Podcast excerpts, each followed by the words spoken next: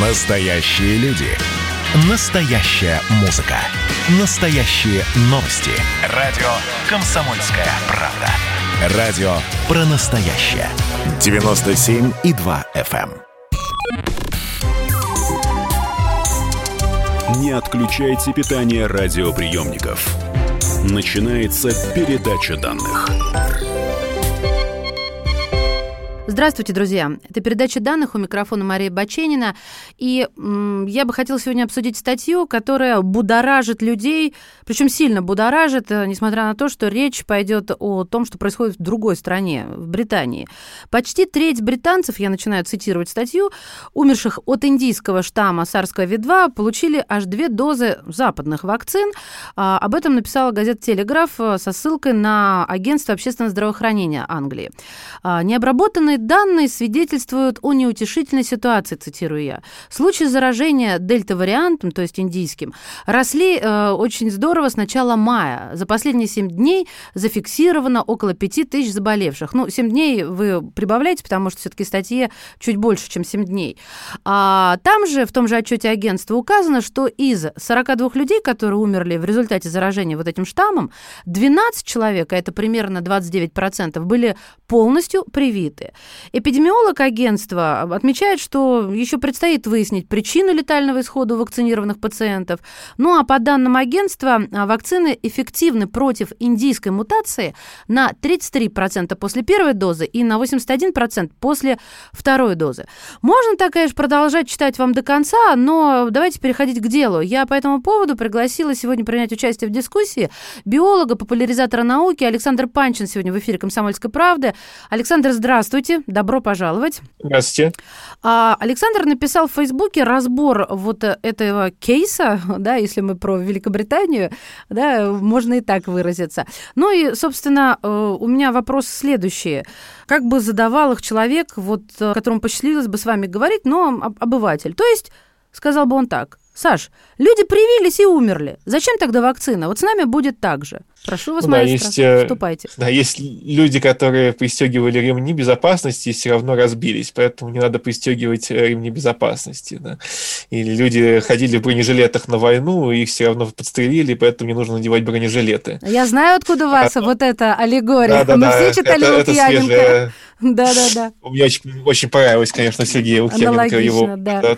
Давайте для слушателей объясним тогда, чтобы было все предельно ясно. А, мы с Александром оба подписчики Фейсбука э, писателя Лукьяненко, который написал аллегоричную э, заметку, это даже не рассказ, на рассказ это не тянет, а, о том, как мальчику было в армии тяжело носить бронежилет, как он жаловался, и, в общем-то, что из этого стало. Собственно, извините за оф-топ, тем не менее, да. да. А, ну, вернемся к этой британской истории. Значит, что когда эту историю пересказывают противники скептики по отношению к прививкам, они, скажем так, умалчивают очень важную деталь, которая заключается в том, что, во-первых, да, в Великобритании уже больше половины населения вакцинировано, и программа вакцинации так устроена, что в первую очередь они вакцинировали людей, которые находятся в группах риска. То есть это люди, которые старше 50, это люди, у которых есть какие-то серьезные заболевания, за которых коронавирус может их серьезнее поразить. Это группа, на которую приходит, собственно, 99% там, смертей а, от коронавируса SARS-CoV-2. А в итоге среди привитых а, двумя дозами вакцины, да, а там еще большой интервал, кстати, между первой и второй дозой, там не три недели, как у нас, у них побольше, но неважно. А, это люди среди которых очень много людей, которые как раз находятся в группе риска. А среди тех, кто не привиты сейчас, да, это люди, которые там, ну, 18-29 лет. То есть это молодые, здоровые люди, которым вирус, в общем-то, и, и так не так сильно угрожает. Вот, и поэтому, э, когда нам говорят, что смотрите, сколько там умерло людей, которые были вакцинированы двумя дозами, то это речь идет на самом деле о стариках, которым, к сожалению, даже э, вакцина не помогла. Вот. Если же мы посмотрим при прочих, при, при, в равных условиях, скажем так, как измеряют эффективность вакцин э, в, в клинических исследованиях, когда сравнивают там, рав, равный возраст мы берем, там, равные условия, там, равный, одинаковый пол, чтобы был и так далее, то мы видим, что действительно вакцина защищает э, э, вот вы назвали цифры эффективности, действительно эффективность по сравнению со старым э, альфа-штаммом, скажем так, коронавируса упала для многих вакцин, но упала незначительно. То есть все равно вакцины защищают все равно нужно пристегивать ремни безопасности. Ну, то есть, если резюмировать, то умерли старики, но Они умерли от коронавируса? От ковида? А, да, конечно. То есть а... это речь идет про, про, про смерть от коронавируса. Да-да-да. Ну, я уточняю для тех, кто, знаете, постепенно врубается или подключается к нам. Тогда, простите, все равно не работает э, вакцина. Кстати, речь об AstraZeneca, насколько я понимаю, большинство, там почти 80% прививается именно этой вакциной. Я же не ошибаюсь, Александр? В Великобритании. А, в Великобритании надо я сейчас сходу не... Мне казалось, что Pfizer, но... Нет, AstraZeneca. 70% не... уколов по всей стране. Вот я, а, я для себя okay. эту информацию вывела. Может быть, может, может быть AstraZeneca. Тем не менее, хорошо. А, неважно, не будем продираться. AstraZeneca, Pfizer, Pfizer Moderna, Johnson Johnson. А, но, тем не менее, почему старики заболели? Она что же должна старика защищать? Вот, вот этот алгоритм Нет, ну, смотрите, вы видите? Э, нет, смотрите, ну, значит, начнем с того, что если мы посмотрим вообще на общую картину смертей от коронавирусной инфекции в Великобритании, то сейчас в Великобритании количество смертей предельно низкое. То есть э, э, э, э всего там, да, вот в, в том анализе там приводится, по-моему, суммарно всех, всех смертей там было, по-моему, 70 из-за коронавируса SARS-CoV-2. Это как раз говорит о том, что программа вакцинации была очень успешна в Великобритании. Вот, почти никто не умирает понятно, что вы не можете на 100% защитить 100% населения. А, ну, как бы этого никто и не обещал. Угу. А, но, тем не менее, вы как-то обошли тему стариков. А, почему привитый пожилой человек заболевает э, ковидом. Он заболевает между э, дозами. Он э, что с ним случается? Почему он заболевает? Нет, смотрите, когда мы говорим, вот, допустим, эффективность вакцины 95%, да, это очень хороший показатель. Что это значит? Значит ли это, что человек не заболеет?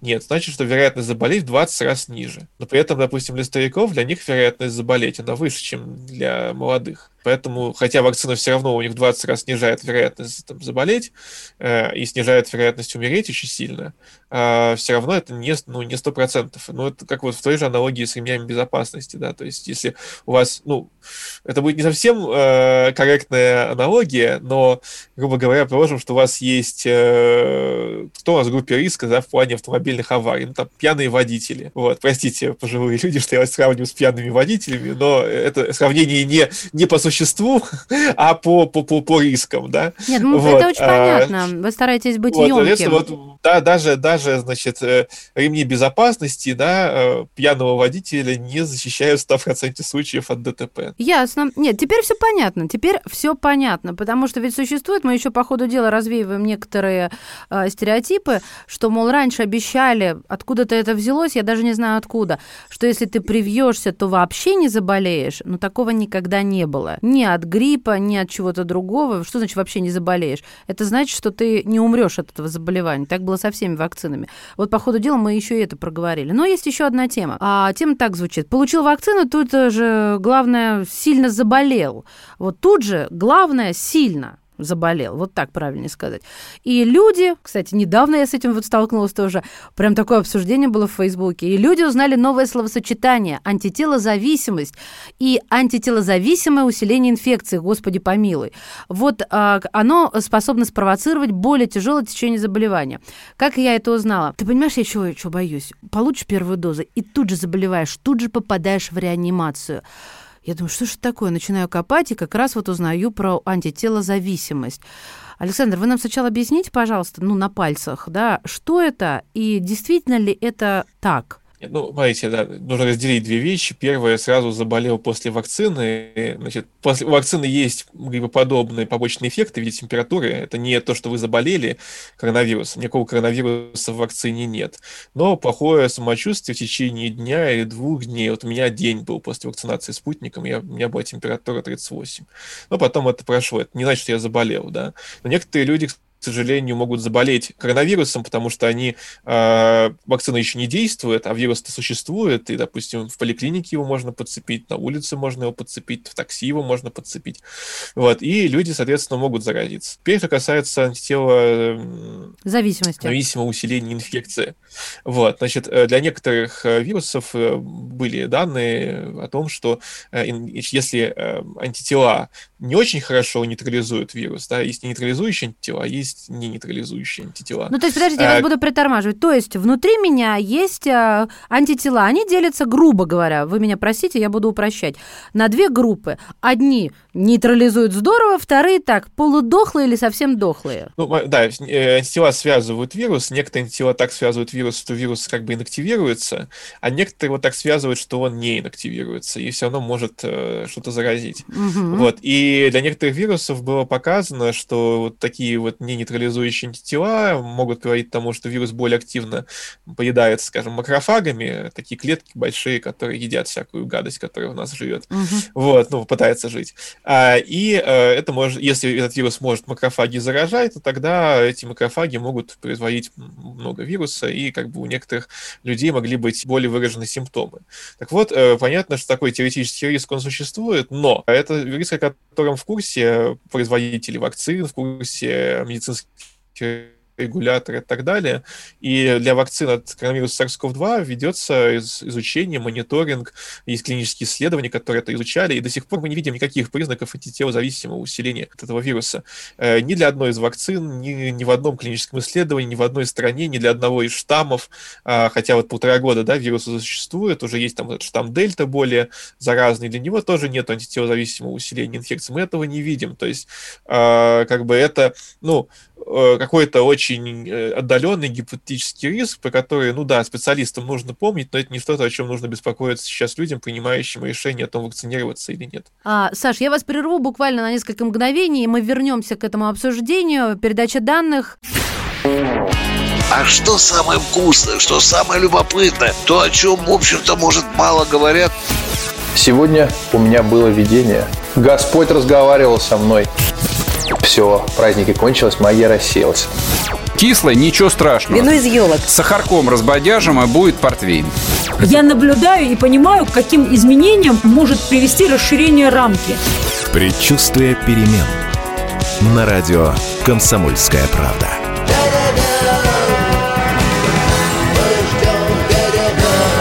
Но извините, пожалуйста, я понимаю, что действительно заниженная лексика не наш стиль.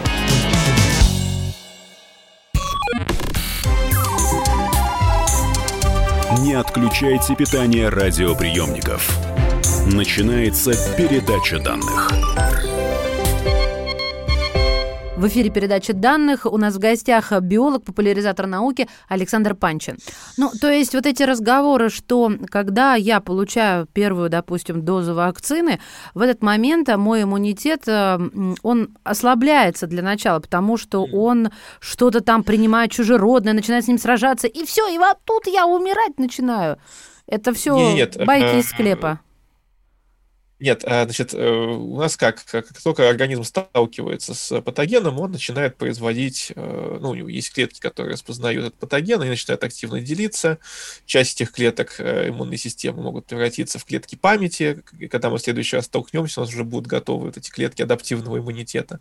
А какие-то клетки производят антитела, у нас повышается со временем титр антител, пока организм не избавится от этого чужеродного Э, чужеродной субстанции, которая у нас попала. Вот, а это нормально. И вот эта реакция, она начинается как бы сразу. Поэтому, в принципе, вообще-то говоря, вакцину чуть-чуть начинает защищать сразу. А, но недостаточно хорошо, чтобы гарантировать э, защиту от инфекции.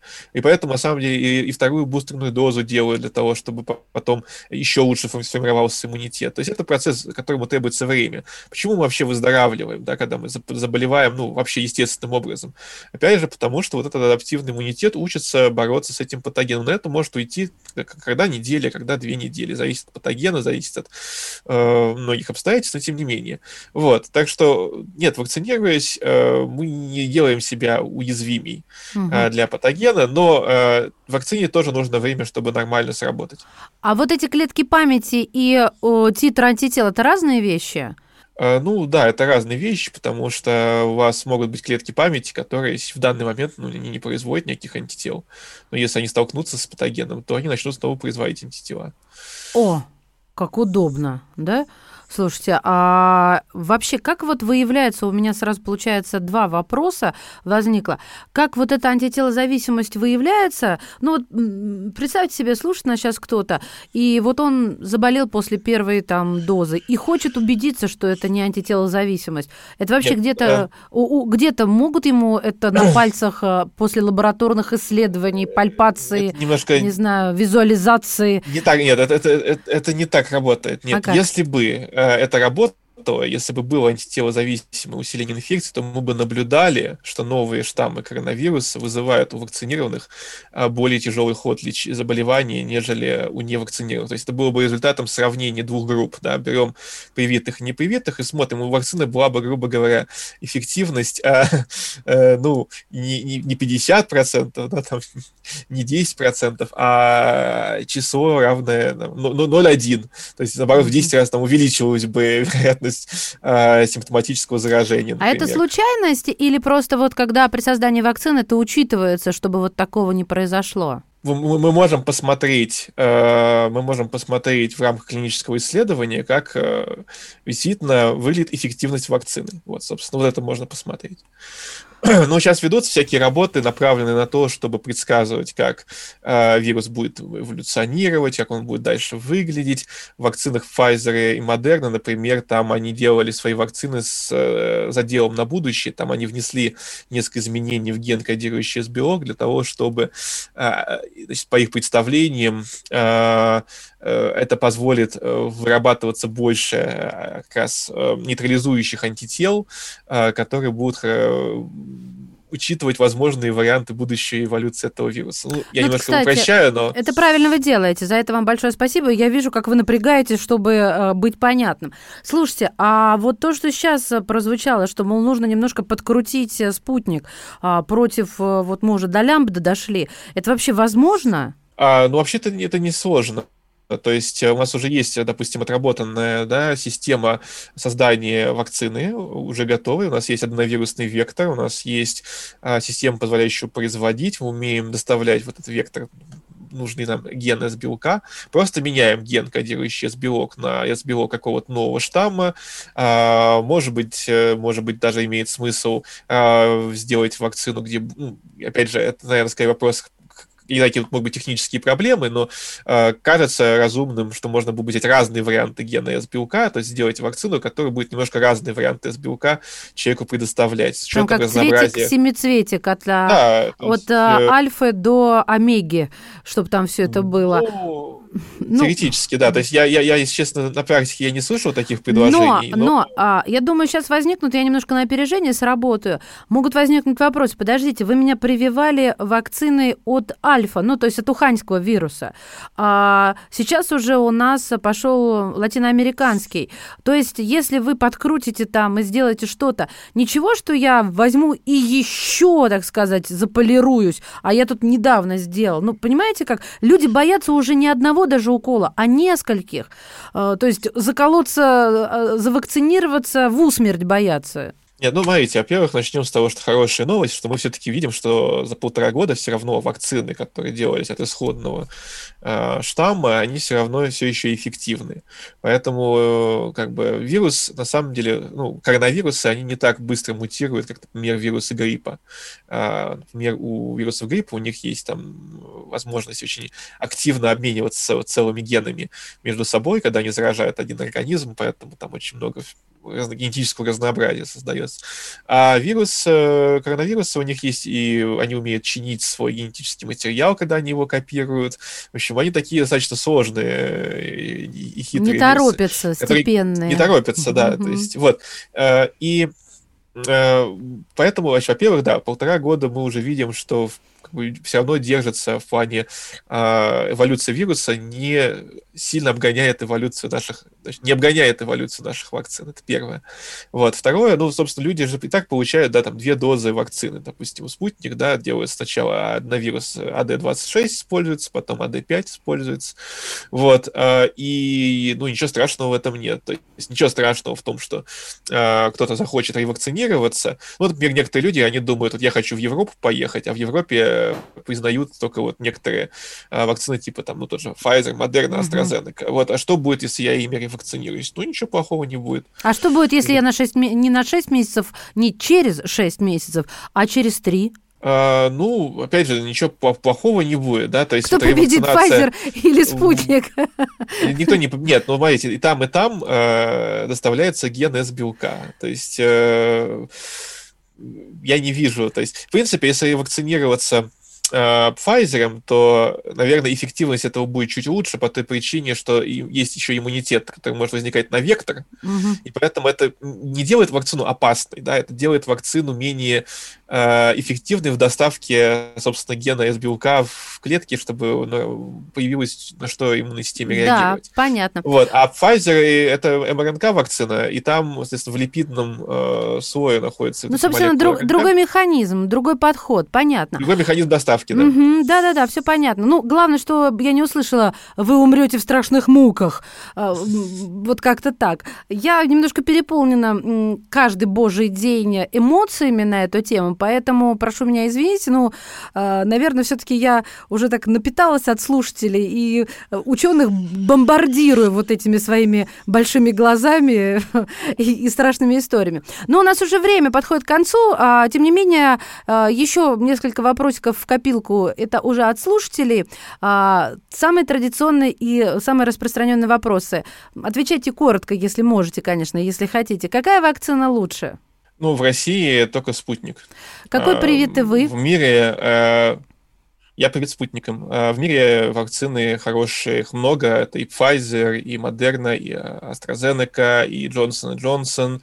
Э, спутник. А то, что от AstraZeneca там количество смертей от э, тромбоцита, а, от тромбообразования? Э, ну, значит, были такие предварительные данные, что но опять же нужно понимать, что это отдельный случай, случай на сотни тысяч вакцинаций, и сейчас, когда стало побольше статистики, когда уже миллионы людей привиты, mm-hmm. то а, последние, последние отчеты гласили, что, ну, мы, конечно, не можем исключить, что немножко повышается риск, а, однако в целом эти цифры соответствуют встречаемости этого заболевания в населении.